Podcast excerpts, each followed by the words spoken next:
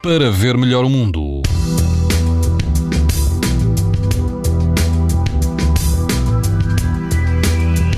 As temperaturas continuam altas amanhã e quase todo o país vai apresentar risco muito alto de exposição à radiação ultravioleta. No litoral norte, o centro, no litoral norte e centro, o risco será moderado.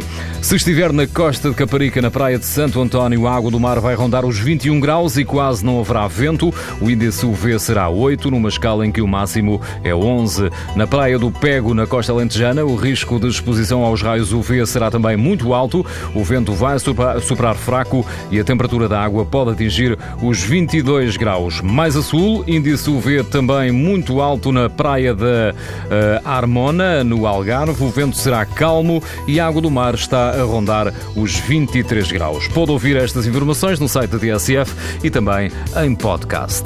Para ver melhor o mundo, uma parceria Essilor-TSF. Os raios solares podem provocar lesões nos olhos das crianças e dos adultos.